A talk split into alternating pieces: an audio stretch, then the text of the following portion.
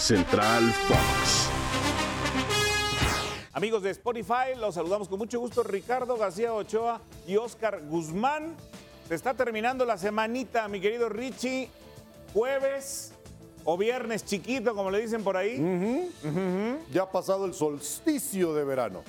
Oye, hay una muy buena noticia para la liga BBVA MX femenil que de por sí ha tomado un protagonismo absoluto, arrastra atención de las aficionados en México y Ahí ahora va. con una gran estrella a nivel internacional. Es correcto, qué placer acompañarte y saludarlos a todos ustedes a través de este espacio.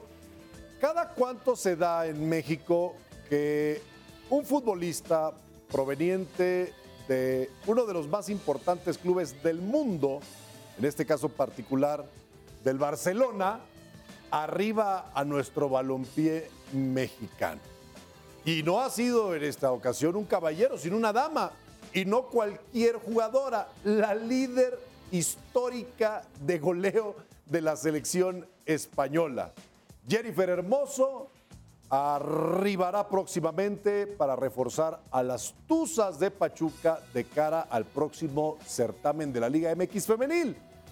Y cuando hablamos de histórica goleadora, esta es una referente internacional y que pone a Pachuca más cerca de lo que estuvo el torneo pasado de llamarse candidato como club a ser campeón de la Liga MX femenil.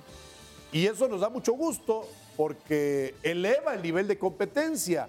Habíamos, así como dices, en su momento criticado el que existieran solamente dos poderes en el fútbol mexicano femenil, Tigres y Rayadas. Ahora ya vimos a Guadalajara coronarse campeón y toca el turno a Pachuca que se queda en la final la temporada pasada, muy cerca de levantar el título nacional. Con las firmas de Marta Cox, mediocampista, seleccionada panameña, y ahora de Jennifer Hermoso, yo pongo a Pachuca como más fuerte candidato a ser campeón en el próximo torneo. 100%. Porque además, recuerda que hace un par de torneos trajeron a la mexicana, Charlín Corral. Internacional. La única mexicana que ha sido Pichichi Ah, mi borreguita. en la Liga de España. Y ahora Jennifer Hermoso. Y Cox, que para mí era una candidata a ser la MVP extranjera, no nacida y no formada en México, cuando llegó a León. Lo que pasa es que luego se lesionó con su selección Así es. y se perdió pues la mitad del torneo, pero es una jugadoraza. La verdad, Pachuca es candidato fuerte.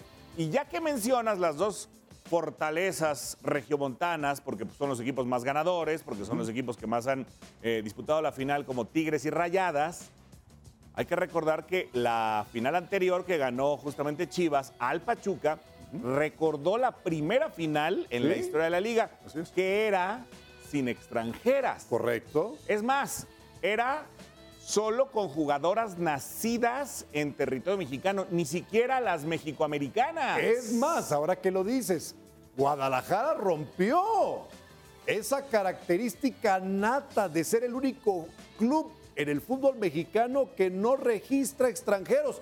Tiene una chica guatemalteca, Leslie Ramírez, siendo parte de sus filas y que fue campeona el torneo pasado con el rebaño sagrado. Así es.